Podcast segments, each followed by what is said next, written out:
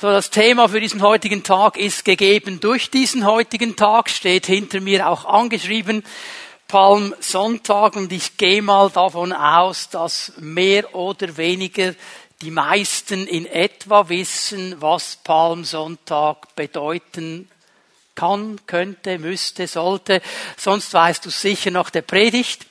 Möchte euch hineinnehmen in diese Begebenheit des Palmsonntags und ein paar Dinge, äh, die mir groß geworden sind, herausnehmen. Ich sage es schon mal gleich zu Beginn der Botschaft. Das ist jetzt vielleicht heute Morgen nicht eine Botschaft, wie ihr sie sonst gewohnt seid von mir, so mit äh, einem guten systematischen Aufbau, Punkt 1, Punkt 2, Punkt 3 ich werde euch einfach in die Begebenheit hineinnehmen. Wir werden mal ein bisschen versuchen herauszufinden, was möchte der Geist Gottes uns heute durch diese Begebenheit zeigen.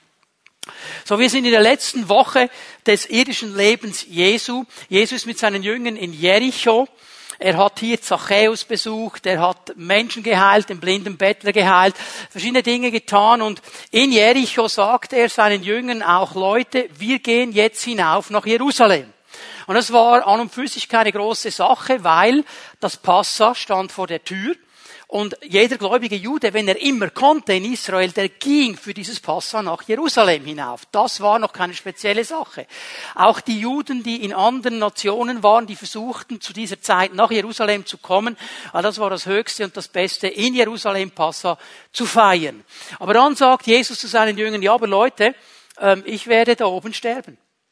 Ich werde ans Kreuz geschlagen werden. Ich werde in die Hände der Sünder überliefert werden und ich werde da oben sterben und ich werde aber auch auferstehen nach drei Tagen. Und die Jünger, die konnten das nicht einordnen. Die haben vielleicht gedacht, stell dir mal vor, Jesus ist seit drei Jahren plus minus unterwegs, er dient in ganz Israel und über diese ganze Zeit hinweg von drei Jahren hat sich der Druck gegen ihn aufgebaut. Der Widerstand gegen ihn hat sich mehr und mehr aufgebaut und ist jetzt wie an einer Spitze. Und vielleicht haben die Jünger gedacht, okay, jetzt entgleitet ihm alles. Jetzt hat, er es nicht mehr im Griff. Jetzt will der wirklich hinauf nach Jerusalem, wo alles so heiß läuft. Jetzt hat er die Kontrolle nicht mehr. Aber der Einzige, der in dieser ganzen Situation die Kontrolle hat und immer die Kontrolle hat, ist Jesus, ist Gott. Er weiß genau, was geschieht. Er hat ein ganz klares Ziel mit dieser letzten Woche. Er weiß ganz genau, was geschehen wird. Auch wenn die Jünger rundherum vielleicht denken, okay, jetzt entgleitet uns die Sache.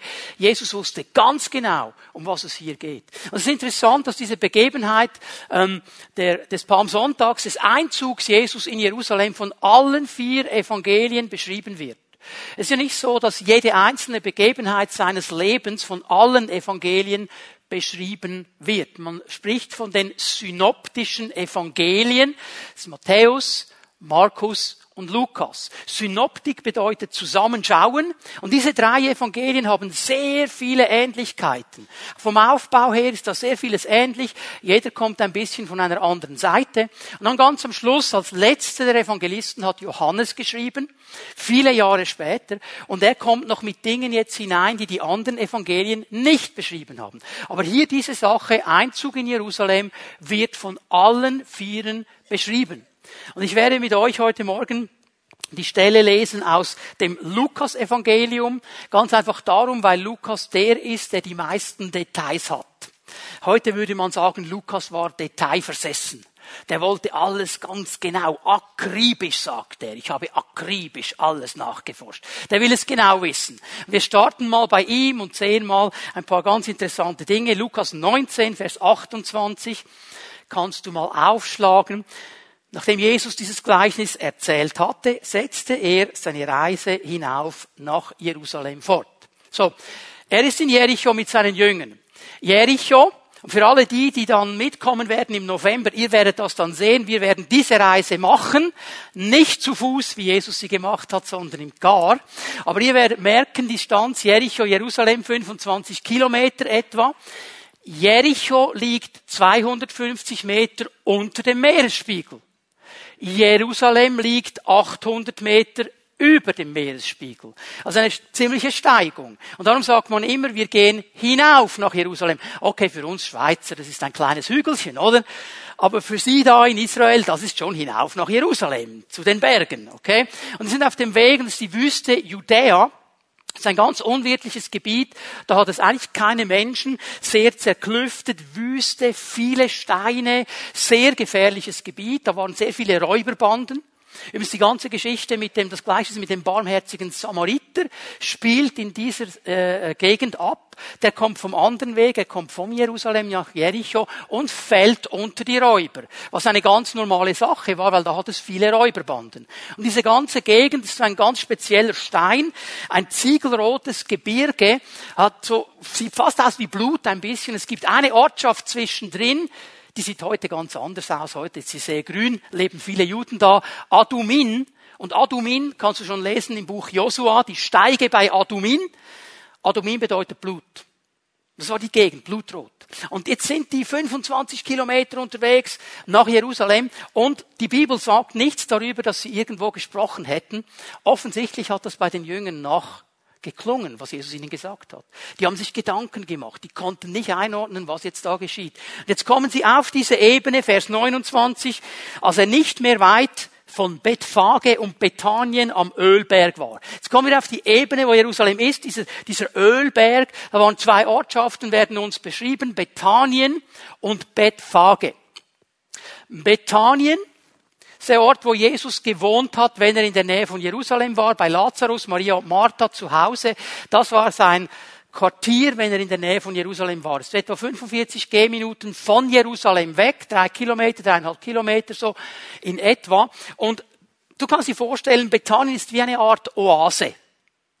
Da ist es schön ruhig, es hat Palmen, es ist schön, du kannst hinabschauen in die Wüste, du siehst diese heiße Gegend, aber du bist schon auf 800 Meter, es ist wunderbar, du siehst alles. Und vor allem ist es aus der Hektik von Jerusalem raus. Jerusalem, wir würden heute sagen Weltstadt, war wirklich vor allem zur Zeit des Passa auch voll mit Menschen. Man geht davon aus, zur Zeit des Passa mindestens eine Million Menschen in Jerusalem, von überall her sind sie gekommen. Und in Bethanien, da war es ganz ruhig.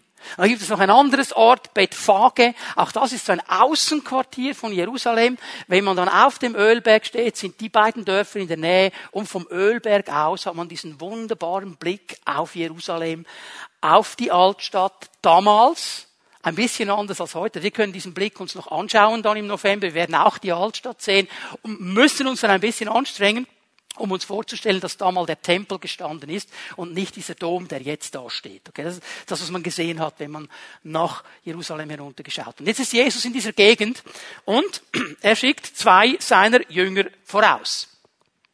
Wir wissen nicht, welche beiden es waren, das sagt die Bibel uns nicht, keiner der Evangelisten sagt, wer es war.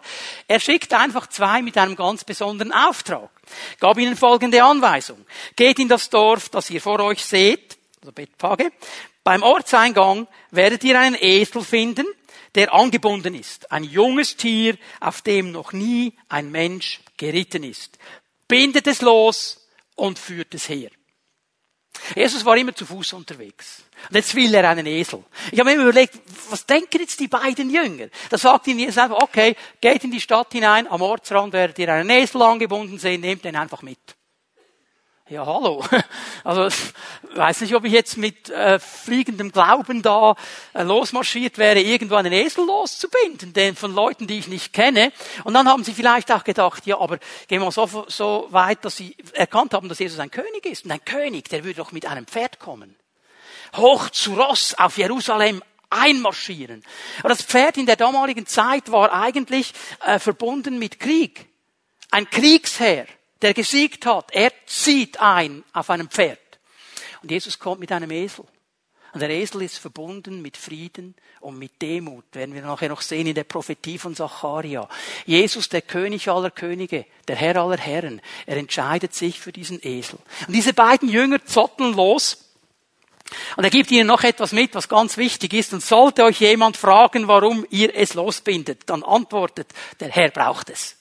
Also er gibt ihnen noch das Codewort mit, das Passwort.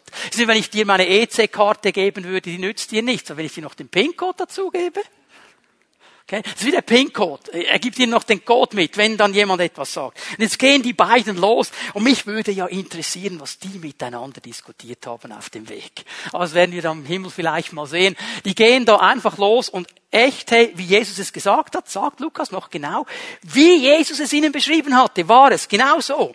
Und als sie das Tier losbanden, fragten die Leute, denen es gehörte, warum bindet ihr es los? Hey, wir würden genauso reagieren.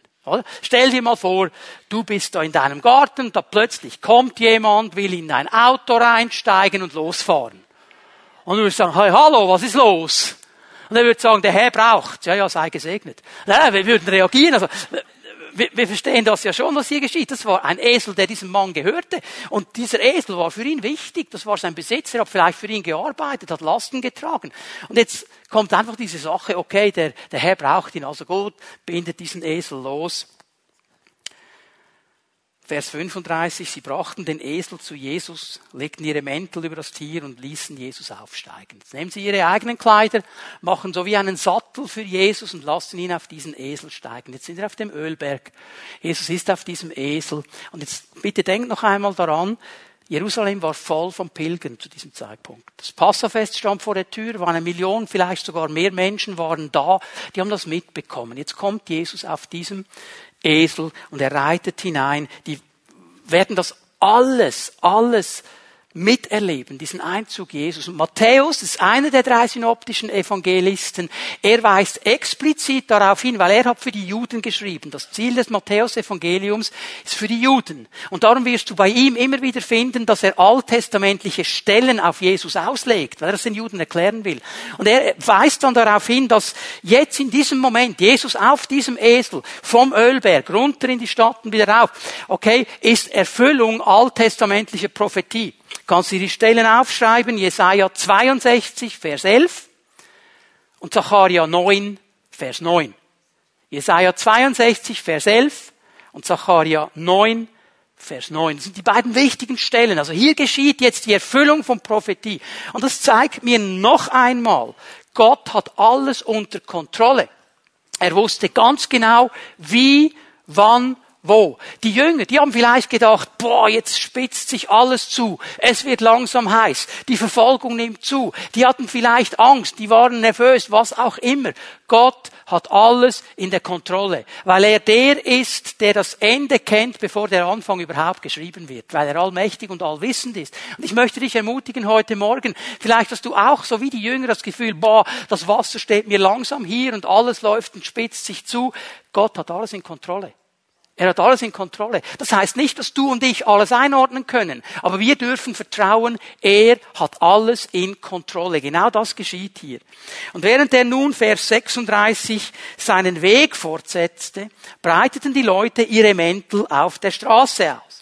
Die anderen Evangelisten, sie berichten alle noch darüber, dass nicht nur jetzt diese Kleider auf den Weg gelegt worden sind, sondern dass eben diese Palmzweige abgeschnitten worden sind und gewedelt wurden. Und das ist ein Zeichen für den Sieg. Wenn Palmzweigen, die gewedelt wurden, soll das ein Zeichen des Sieges. Und jetzt sehen wir hier eigentlich der Einzug des Königs aller Könige in die Stadt Gottes. Und die Menschen, stell dir das mal vor. Nicht wie die Jünger. Die Jünger haben ihre Kleider auf den Esel gelegt und Jesus hat sich draufgesetzt. Aber die nehmen ihre Kleider und werfen sie auf die Straße, damit ein Esel rübergehen kann. Ähm, ich habe mir zuerst überlegt, wie ich einen Esel hier reinbringen würde, einfach als Gegenstandslektion. Und dann hat mich jemand darauf hingewiesen, dass Esel ja dann manchmal hinten was rauslassen. Ich habe gesagt, okay, wir lassen das. Die haben einfach ihre Kleider auf die Straße gelegt. Das war so klar. Als er das Wegstück erreichte, das vom Ölberg zur Stadt hinunterführt, Ölberg, siehst die Altstadt, und dann geht ein Weg runter ins Kidrontal und wieder hinauf in die Stadt. Okay, das ist der Weg, den Jesus geht. Den werden wir dann zu Fuß machen. Ich muss euch enttäuschen, nicht auf einem Esel, aber zu Fuß werden wir ihn machen im November, da hinuntergehen und wieder hinauf. Und als das geschah, brach die ganze Menge der Jünger in Freudenrufe aus. Gemäß den anderen Berichten, ich nehme sie alle zusammen, hat die ganze Menge gejubelt. Ich kann mir vorstellen, dass es vielleicht bei den Jüngern angefangen hat, dass diese Freude, die jetzt plötzlich da war, boah, Jesus auf dem Esel und die Leute und die Palmwedel, dass die angefangen haben zu loben und zu preisen und die Menge, die macht mit. Menge kommt damit hinein und sie machen das auch nicht sehr leise. Hier steht mit lauter Stimme, im Griechischen steht Megaphonei, von da kommt das Megaphon, okay? Stimmverstärkung, also mit, mit gewaltiger Stimme fangen die an zu jubeln und zu preisen und sie preisen Gott für all die Wunder, die sie miterlebt haben. Und jetzt zitieren sie das Alte Testament, Vers 38. Gesegnet sei er, der König, der im Namen des Herrn kommt. Das ist Psalm 118, Vers 26. Das ist ein sogenannter messianischer Psalm. Spricht eigentlich von David, der in die Stadt kommt nach einem Sieg. Aber die Menschen haben eines verstanden, denn im Original wirst du diesen Einschub der König nicht finden. Im Original heißt es einfach, gesegnet sei er, der im Namen des Herrn kommt. Und was sie jetzt machen, indem sie den König mit hineinnehmen, sagen sie eigentlich, Jesus ist der Messias. Jesus ist der, der kommt, der auf dem Thron Davids sitzen wird. Er ist der Messias. Sie proklamieren ihn hier als den Messias und sie rufen weiter, Friede bei dem, der im Himmel ist, Ehre dem, der droben in der Höhe wohnt. Sie fangen an zu loben und zu preisen und die Pharisäer regen sich auf. Vers 39. Das geht ihnen jetzt aber gegen den Strich. Und sie gehen auf Jesus zu und die neue Genfer sagt hier Meister in Vers 39, das ist nicht korrekt übersetzt. Eigentlich müsste man übersetzen Lehrer. Lehrer steht da. Weil als Meister haben sie ihn nicht akzeptiert. Als Lehrer, ja, da konnten sie nichts dagegen sagen. Denn dass er ein Lehrer war, das haben sie auch gecheckt. Sie wollten ihn ja ein paar Mal lehrmäßig aufs Glatteis führen, was dann dazu geführt hat, dass Jesus sie lehrmäßig aufs Glatteis geführt hat. Also, dass er ein Lehrer ist, da konnten sie nichts dagegen sagen. Meister gibt ein falsches Bild, weil als Meister haben sie ihn nicht akzeptiert. Lehrer ja. Und jetzt sagen sie, Lehrer, verbiete es deinen Jüngern so zu reden. Also weise deine Jünger zurecht. Das kann doch nicht sein, dass die das ausrufen. Also das war ihnen jetzt schon zu viel. Und jetzt gibt Jesus eine Antwort, die mich bewegt hat, in der letzten Woche sehr stark bewegt hat, immer und immer wieder. Jesus sagt zu ihnen, ich sage euch, wenn sie schweigen, werden die Steine schreien. Wenn sie schweigen, werden die Steine schreien. Die Steine hier, man hat ja gerätselt, was könnte das sein?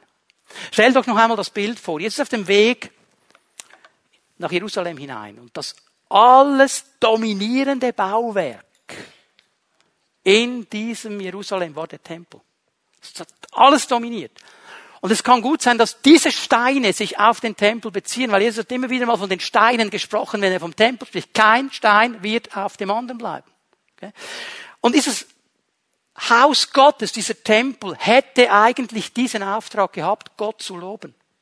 Gott zu preisen, den Messias willkommen zu heißen, hat das aber nicht gemacht, weil sie einen ganz anderen Weg gegangen sind. Es kann gut sein, dass es das bedeutet, dass es hier eigentlich um den Tempel geht, aber das Aller, Allerwichtigste hier drin ist folgender Gedanke, bitte nimm den mit. Gott wird sein Lob bekommen. Er muss das nicht einfordern. Er muss es nicht mit Macht einfordern. Gott wird sein Lob bekommen. Und wenn wir als sein Volk ihm das Lob nicht geben, werden die Steine ihm das Lob geben. Wird die Schöpfung ihm das Lob geben. Werden die Engel, die sowieso loben, ihm das Lob geben. Aber eigentlich hat er einen Wunsch. Er wünscht sich, dass wir als sein Volk ihn loben.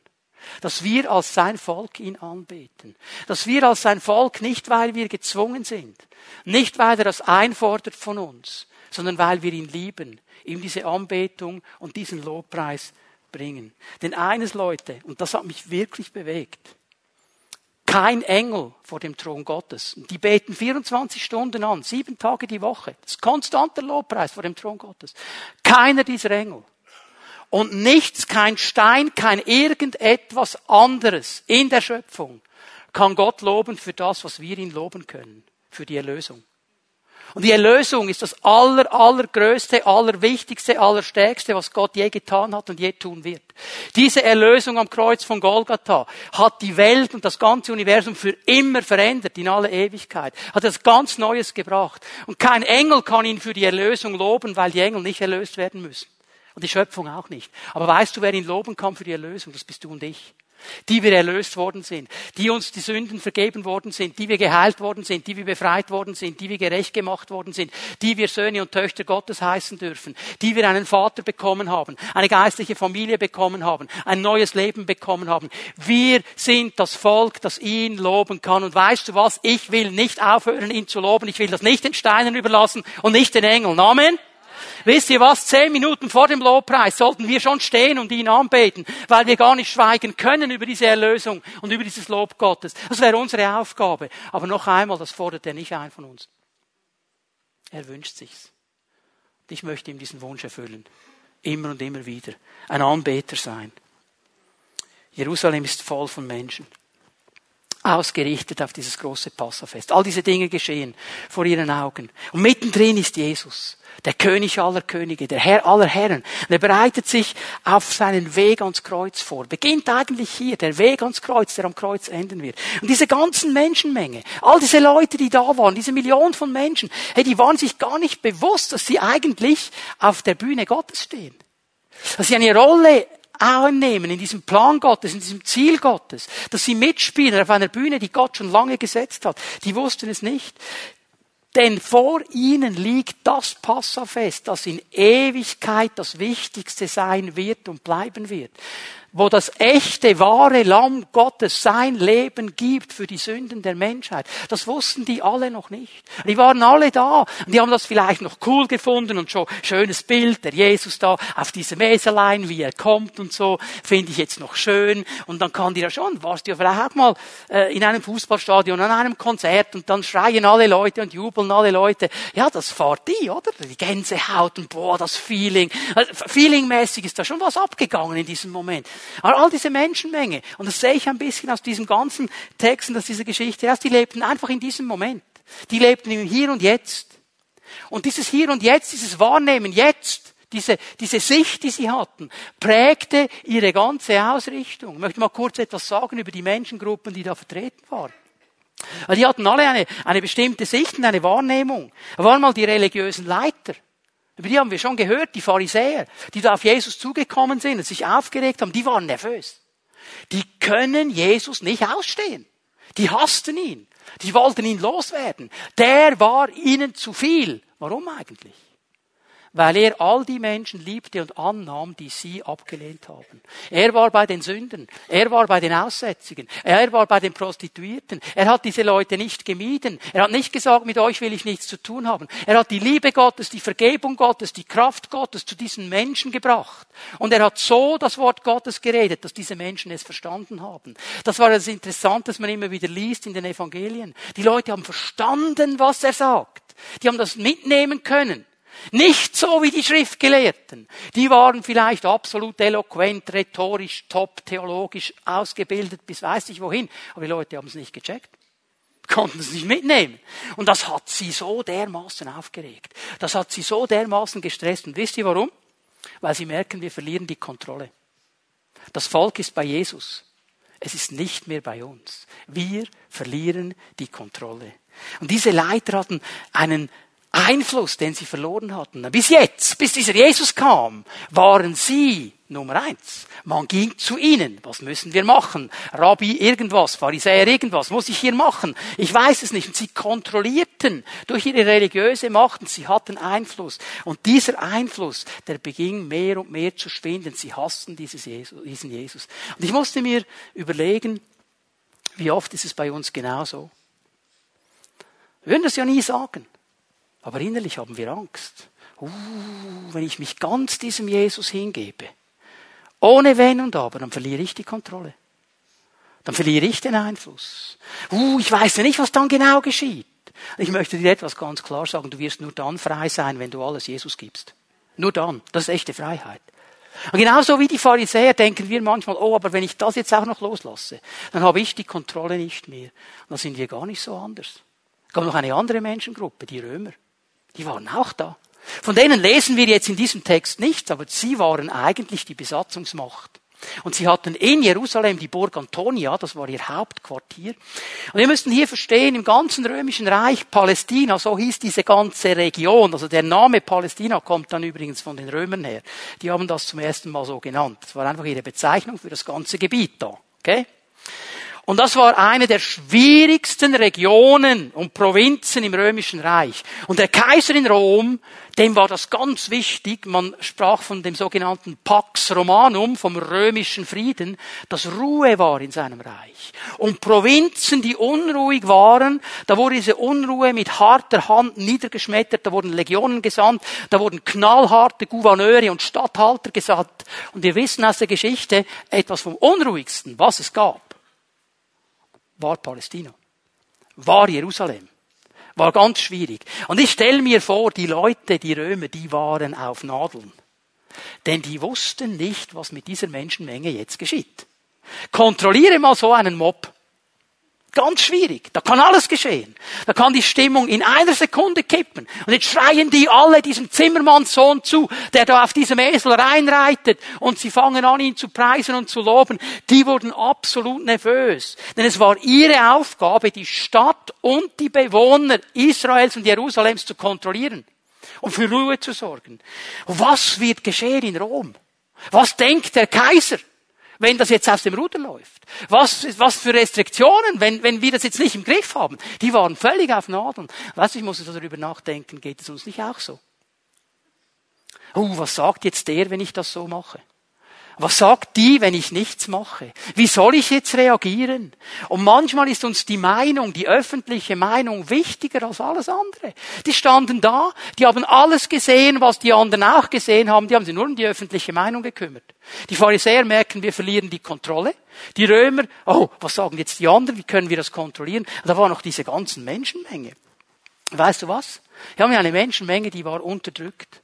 Unter dem Joch der Römer, die waren nicht frei. Und die litten Not. Weil diese Besatzung war nicht eine schöne Besatzung, das war nicht eine gute Sache. Und die hatten nur einen Wunsch. Die wollten frei werden. Und sie haben auf den Messias gewartet. Sie wollten, dass dieser Messias kommt und sie haben einen politischen Messias gesehen. Sie waren überzeugt davon, wenn der Messias kommt, das Erste, was er tut, ist die Römer rauswerfen und dann wird er das Reich wieder aufbauen. Sogar die Jünger nach der Auferstehung, ja Herr und dann baust du das Reich, das Großreich Israel wieder auf. Sag, nein, nein, nein, das ist nicht die Sache. Wir haben einen politischen Messias erwartet. Und jetzt kommt Jesus und ist ganz etwas anderes. Und weißt du was, ich musste so denken, wir sind auch so wie diese Menschenmenge. Wir haben eine eigene Agenda. Wir spannen Jesus gern vor unseren Karren. Dass er genau das ist, was wir wollen. Dass er genau das macht, was wir wollen. Dass sie zwar sagen, ja, du bist der Herr, du bist der Herr, aber bitteschön, so wie ich das will, machst du das. Und wenn er es dann nicht macht, ich meine, okay, wir sind so christlich sozialisiert, dass wir nicht so reagieren wie die Menge. Die hat nämlich ein paar Tage später geschrauen. Kreuzige ihn, kreuzige ihn. Das würden wir ja nicht machen. So christlich sozialisiert sind wir. Aber dieser Grummel, dieser Ärger gegen Gott, wieso hast du nicht und die anderen hast du und mich hast du nicht. Leute, wie oft wollen wir Jesus vor unseren Wagen spannen? Haben unsere eigene Agenda, unsere eigene Idee und merken nicht, was hier geschieht. Jesus geht vorbei, das Lamm Gottes, das die Sünden der Welt trägt, und wir denken nur an unsere Agenda. Da waren noch die Jünger, die waren auch noch da. Und die Jünger, das ist eine spezielle Sache. Ich die waren dabei und doch im Abseits. Aber die konnten das nicht einordnen, was hier geschieht. Wenn du mal diese ganze dann äh, äh, Passionswoche liest, die verschiedenen Begebenheiten, einmal waren sie, boah, haben wir gecheckt und wieder, nein, kann ich nicht verstehen. Und haben sie es wieder gecheckt, und kann ich nicht verstehen. Die wussten überhaupt nicht, was geschieht. Die waren so beschäftigt mit sich selber in ihren eigenen Gedanken. Und weißt du was? Auch das geschieht uns manchmal. Wir sind so beschäftigt mit unseren Gedanken, mit unserem Einordnen, mit unserem dass wir gar nicht merken, dass Jesus vorbeigeht. Dass wir es eigentlich verpassen. Und dann spielt noch jemand eine Rolle in dieser Geschichte. Der Esel. Mittendrin der Esel. Und auf dem Esel Jesus. Und Jesus ist der Einzige hier drin, in der ganzen Geschichte, der ein klares Ziel und eine klare Agenda hat. Er wusste ganz genau, um was es geht hier. Er wusste, ich habe einen großen Auftrag, ein Ziel, eine klare Vision. Und ich finde das so wunderbar beschrieben in 1. Johannes 3, Vers 8, im zweiten Teil des Verses. Es ist eigentlich wunderbar beschrieben, was Jesus für ein Ziel hatte. Und ich glaube, dann hat er auch gedacht auf diesem Esel. Zu diesem Zweck ist der Sohn Gottes erschienen, dass er die Werke des Teufels zerstöre. Er wusste, ich bin auf diesem Esel, ich reite in diese Stadt hinein, ich reite auf das Kreuz zu und an diesem Kreuz werde ich die Werke des Teufels zerstören.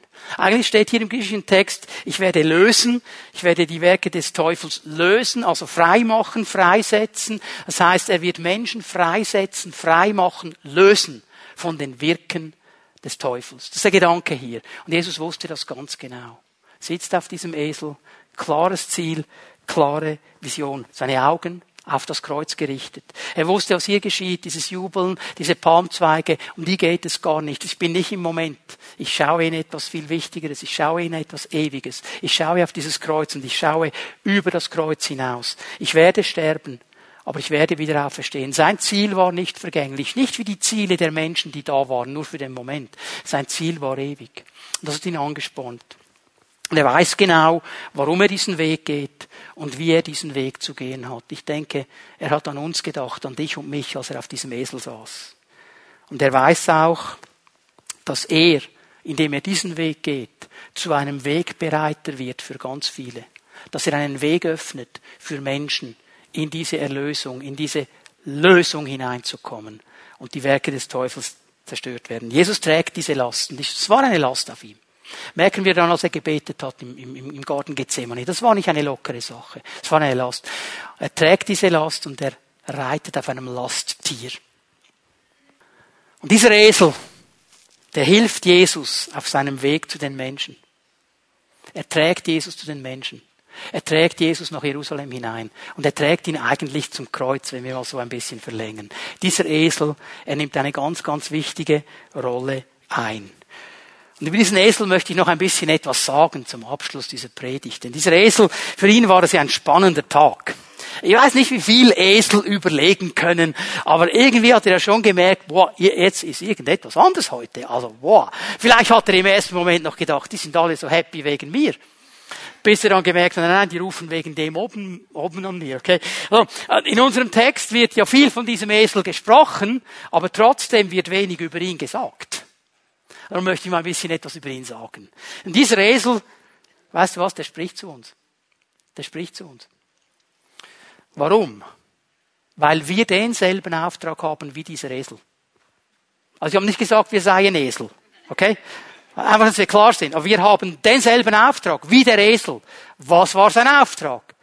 Er hat Jesus zu den Menschen gebracht nach Jerusalem gebracht, eigentlich zum Kreuz gebracht. Er hat die Erlösung, das Lamm Gottes, an seinen Bestimmungsort gebracht. Und wir haben genau diesen Auftrag. Wir sollen Jesus, das Lamm Gottes, zu den Menschen bringen, in ihre Leben hinein, dass sie ihn erkennen, dass sie ihn kennenlernen, dass sie seine Erlösung erleben. In diesem Sinne haben wir genau denselben Auftrag wie der Esel. Wir tragen Jesus zu den Menschen. Und dieser Esel, da sind mir so ein paar Dinge aufgegangen. Lass uns nochmal Vers 30 lesen, Lukas 19, Vers 30 die Anweisung von Jesus, geht in das Dorf, das ihr vor euch seht. Beim Ortseingang werdet ihr einen Esel finden, der angebunden ist. Ein junges Tier, auf dem noch nie ein Mensch geritten ist. Bindet es los und führt es her. Das erste, was ich hier sehe, ist beim Esel so, das ist bei dir und mir so. Auf dem Leben des Esels, auf deinem Leben, auf meinem Leben liegt eine Bestimmung. Eine Bestimmung Gottes. Eine ganz klare Bestimmung. Dieser Esel ist ja interessant. Esel sind Lasttiere. Die waren da, um Lasten zu tragen, auf denen ist man geritten. Aber auf diesem Esel hast du gesehen, im Vers 30 hat noch nie jemand gesessen. Auf diesem Esel wurde noch nicht geritten. Weil Gott diesen Esel für einen ganz bestimmten Moment, für eine ganz bestimmte Bestimmung auf die Seite gestellt hat. Gott hat für diesen Esel einen ganz bestimmten Tag, einen bestimmten Plan, wo er in seine Bestimmung hineinkommt. Jetzt denke ich mir, der Esel, der hat vielleicht gedacht, wenn er da so am Ortseingang stand und die anderen Esel sah, da kam vielleicht der Esel vom Nachbarshof und der war beladen bis unter das Dach und ging vorbei mit seinen muskulösen Eselsbeinen und hat unseren kleinen angebundenen Esel gesehen und gesagt, siehst du meine Muckis? Mich kann man brauchen. Und der Esel vom anderen Hof, der hat seinen Herrn ausgeritten nach Jerusalem. Und unser Esel steht einfach da. Und vielleicht hat dieser Esel das gemacht, was wir auch manchmal machen. Wir schauen die anderen Esel, äh, Entschuldigung, die anderen Geschwister in der Gemeinde an. Und, und, und wir sehen, was sie alles machen, was sie alles tragen, was sie alles reißen, wo sie überall hingehen und denken, oh, wieso kann der das, wieso darf der das und wieso ich nicht? Alle anderen haben einen großen Auftrag. Alle anderen haben eine Bestimmung. Und ich bin hier einfach und ich stehe hier und niemand will mich und niemand kann mich und wir fangen an zu vergleichen. Und wir fangen an, uns in die Schuhe von anderen Menschen hineinzudenken, obwohl wir eine ganz andere Biografie und Geschichte haben und eine andere Bestimmung. Und wir fangen an, uns mit ihnen zu vergleichen. Und dann stellen wir uns Fragen und wir fangen an zu zweifeln, wieso bin ich überhaupt hier? Und weißt du was? Wir sind dann in der Gefahr, den Zeitpunkt Gottes zu verpassen. Weil Gott hat einen Zeitpunkt. Hör mal, Gott hat eine Bestimmung für dein Leben und für mein Leben. Und wir haben zu warten bis diese Bestimmung freigesetzt ist. Ich gebe euch mal eine Stelle aus Epheser 2, Vers 10. Was wir sind, ist Gottes Werk. Wir sind von ihm geschaffen durch Christus. Das zu tun, was gut und richtig ist. Gott hat alles, was wir tun sollen, vorbereitet. An uns ist es nun, das Vorbereitete auszuführen. Es ist eine Bestimmung auf deinem Leben, auf meinem Leben. Und manchmal vergleichen wir uns so sehr mit anderen, dass wir den Moment verpassen, wo Gott sagt, jetzt jetzt. Und hör mal, die Bestimmung dieses Esels, in seinem ganzen Eselleben, ich weiß nicht, wie lange Esel leben, vielleicht gibt's Veterinären unter uns, die wissen das dann ganz genau, aber die Bestimmung dieses Esels war diese vielleicht Stunde, zwei Stunden, das Lamm Gottes hineinzutragen nach Jerusalem. Und das war ein erfülltes Leben, weil er in der Bestimmung Gottes war. Ich möchte dich bitten, Achte auf diese Bestimmung Gottes. Hör auf, dich zu vergleichen. Hör auf, dich mit anderen zu vergleichen. Du hast eine Bestimmung, die hat Gott dir gegeben. Nimm sie auf und sei bereit. Und das Zweite, was ich sehe, der Esel war am richtigen Ort. Jesus hat gesagt, er ist am Dorfeingang, da werdet ihr ihn finden, genau da war er. Unser Esel war am richtigen Ort und er blieb am richtigen Ort. Was ist interessant, ähm, unsere Gesellschaft, die, die will uns beschäftigen. Die hält uns in Bewegung. Es läuft so viel auf allen Kanälen. Wirst du zu irgendwas aufgefordert, zu irgendwas eingeladen, zu irgendwas, was man noch tun könnte. Und wir, wir, wir sind dauernd in Bewegung. Wir schaffen es nicht mehr, Wurzeln zu haben. Jemand hat unsere Gesellschaft mal so beschrieben. Es ist ein rasender Stillstand. Wir bewegen uns zwar dauernd, aber wir kommen nicht vorwärts. Es ist, wenn du in einem Kreisel drin bist und einfach ewig in diesem Kreisel rumfährst, weil du nicht weißt, welche Ausfahrt du jetzt nehmen könntest, solltest, müsstest. Und du rast in diesem Kreisel herum. So ist unsere Gesellschaft. Wir werden nie Wurzeln machen. Und dieser Esel, der war am Ortseingang. Der war am Ortseingang dieses kleinen Dörfchens. Der war nicht in Jerusalem. Jerusalem war die Weltstadt, war die Millionenstadt, da ging die Party los. Der war in seinem Bauernkaff, war dieser Esel. Und er stand, vielleicht kamen seine Eselkumpel. Die haben gesagt, hey, komm, komm, komm, komm, wir gehen in die Stadt, komm, wir machen Party. In Jerusalem geht eine Eselfete los. Komm, wir gehen da mal hin. Da musst du hingehen. Oder ein anderer ist vielleicht gekommen und hat gesagt, hey, ich habe eine neue Weide gesehen. Da ist das Gras viel grüner und viel besser und wunderbare Disteln. Musst du mitkommen? Unser Esel blieb, wo er war.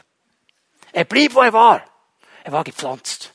Er wusste, über meinem Leben gibt es eine Bestimmung. Über meinem Leben gibt es einen Moment. Ich bleibe, wo ich bin. Weißt du was? Ein Baum, der gepflanzt ist, kann Frucht bringen.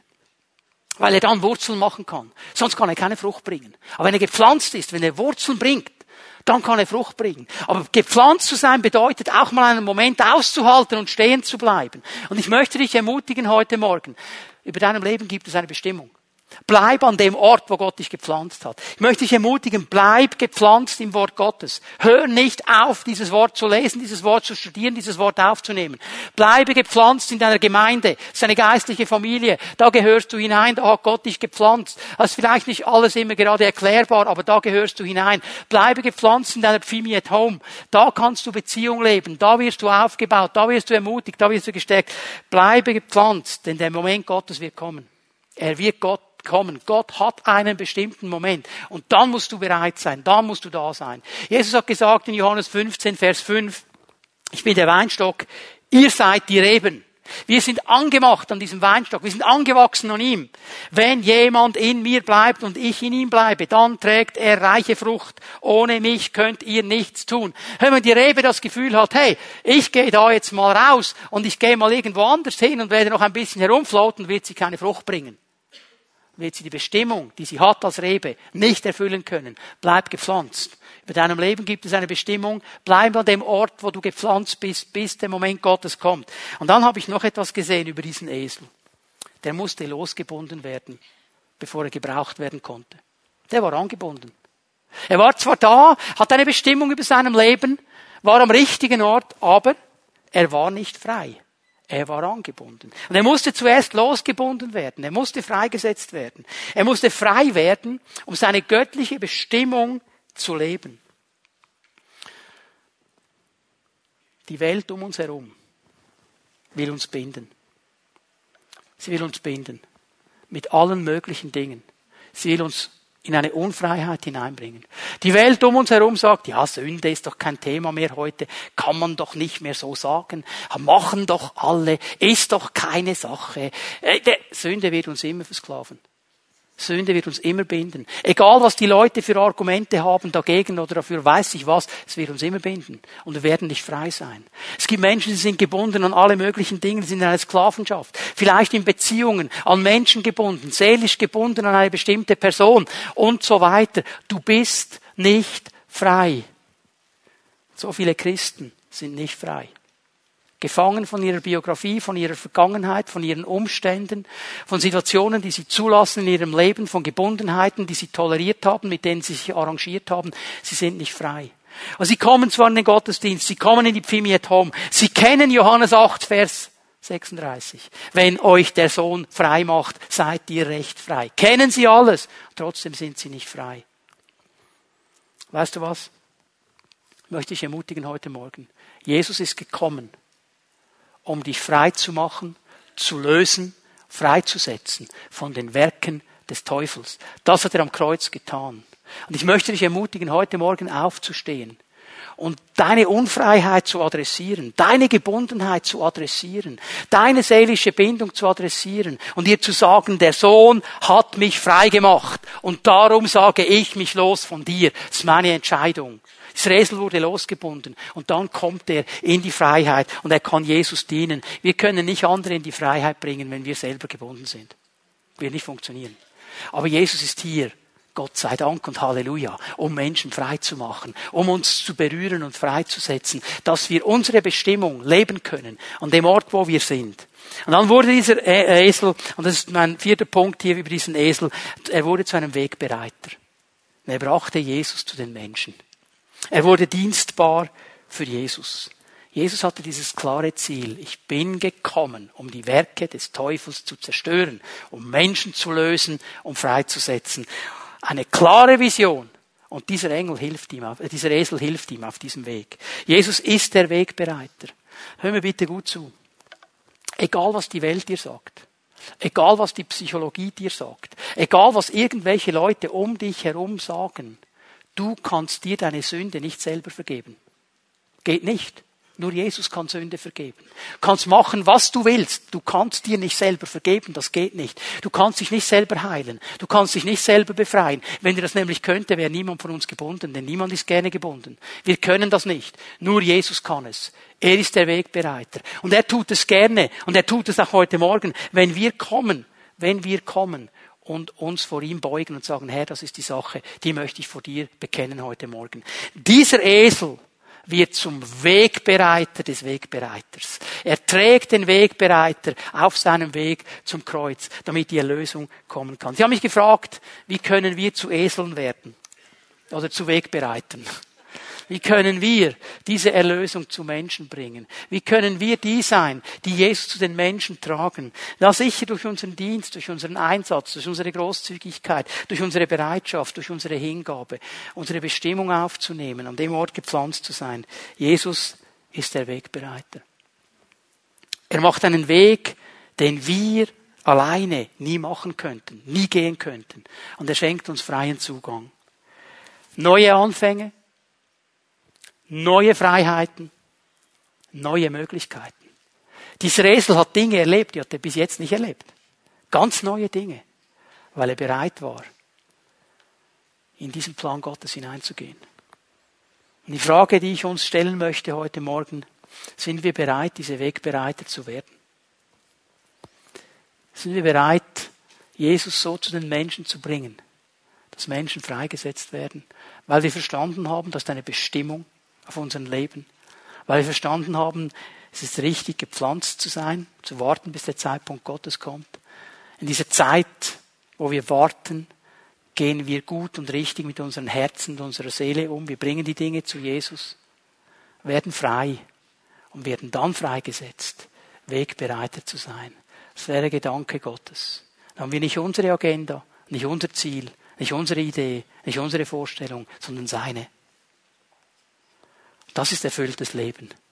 Dafür ist Jesus am Kreuz gestorben. Das ist sein Anliegen. Ich möchte euch einladen, dass wir aufstehen. Die Lobpreise werden nach vorne kommen. Ich möchte euch bitten, dass wir für einen Moment still werden vor dem Herrn, darf ich euch bitten, dass wir jetzt nicht miteinander austauschen, nicht miteinander diskutieren. Du hast nachher noch ganz viel Zeit, um mit deinen Freunden und Geschwistern zu reden. Aber jetzt im Moment, lass uns mal den Mund halten und uns ausrichten auf den Herrn. Und ihm fragen, Herr, was möchtest du mir sagen? Was kann ich lernen von diesem Esel? Was ist die Lektion, die heute für mich dran ist?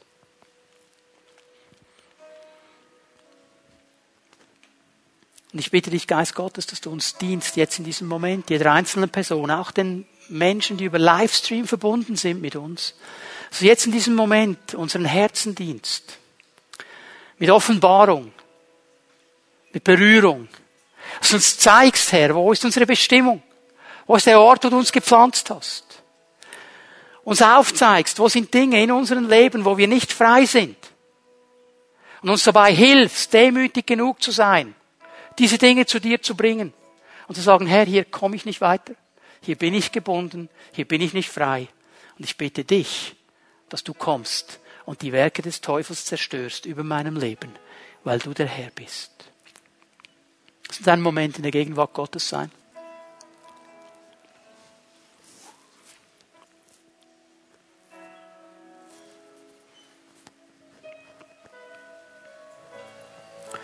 Ich sehe in meinem Geist, dass Menschen hier sind, die eine Zeit in ihrem Leben hatten, wo sie in diesem Feuer sich bewegt haben, in dieser, in dieser inneren Freude, in diesem inneren Eifer. Jesus zu ehren, Jesus groß zu machen, Jesus zu den Menschen zu bringen, überall, wo es nur ging. Und dann sind Dinge passiert. Du bist schräg angeschaut worden, bist verletzt worden. Also gewisse Umstände haben sich nicht so dann ergeben, wie du dir das vorgestellt hast. Und diese, diese Flamme in dir ist irgendwo kleiner geworden und kleiner geworden, bis sie eigentlich dann fast ausgegangen ist. Jesus möchte dir sagen heute Morgen, über dir ist immer noch eine Bestimmung. Über dir ist immer noch ein Auftrag. Über dir ist immer noch Salbung. Und ich möchte dir helfen, neue Anfänge zu machen. Ich möchte dir helfen, indem ich dich frei mache von diesen schlechten Erfahrungen, von diesen schlechten Momenten, indem ich dein Herz heile, deine Seele heile, dich freisetze, wieder in dieses Feuer hineinzukommen. Dass du aufhören kannst, an diese Zeiten zu denken und zu sagen, damals, damals war alles so gut. Dass du wieder mit Vision vorwärts schaust und sagst, die Zeiten werden noch viel besser werden, weil mein Herr mir einen neuen Anfang schenkt. Gott möchte dieses Werk tun in unserer Mitte. Ich möchte bitten, dass Pfimiet Home Leiterinnen und Leiter nach vorne kommen. Darf ich euch bitten, dass ihr jetzt gleich schnell hier nach vorne kommt. Macht euch bereit, mit Menschen zu beten. Wir werden miteinander den Herrn noch einmal anbeten, werden diesen Chorus der Wegbereiter noch einmal singen. Und während wir das tun, während wir den Herrn anbeten, ich lade dich ein. Ich lade dich ein. Gib dem Herrn eine Antwort. Triff eine Entscheidung und komm zu einem dieser Leiter und bitte ihm, dich zu segnen, dich freizusetzen. Komm mit den Dingen, wo du nicht frei bist, wo du gebunden bist. Bring sie zum Kreuz. Und diese Menschen werden dir dabei helfen, diese Freiheit aufzunehmen und festzuhalten, die Jesus geben möchte. Und ich möchte vor allem die auch einladen, die merken, ich brauche einen neuen Anfang. Ich brauche dieses Feuer wieder neu. Ich will nicht mehr von gestern und vorgestern leben. Ich will wieder ein Feuer haben. Und der Herr wird es geben, weil er ist der Gott des Feuers und er ist der Gott des Heute und er möchte neue Anfänge schenken. Lass uns Jesus anbeten, lass uns ihn preisen, bitteschön, leitet uns in die Anbetung und du darfst kommen und wir werden beten miteinander und die Kraft Gottes wird uns berühren.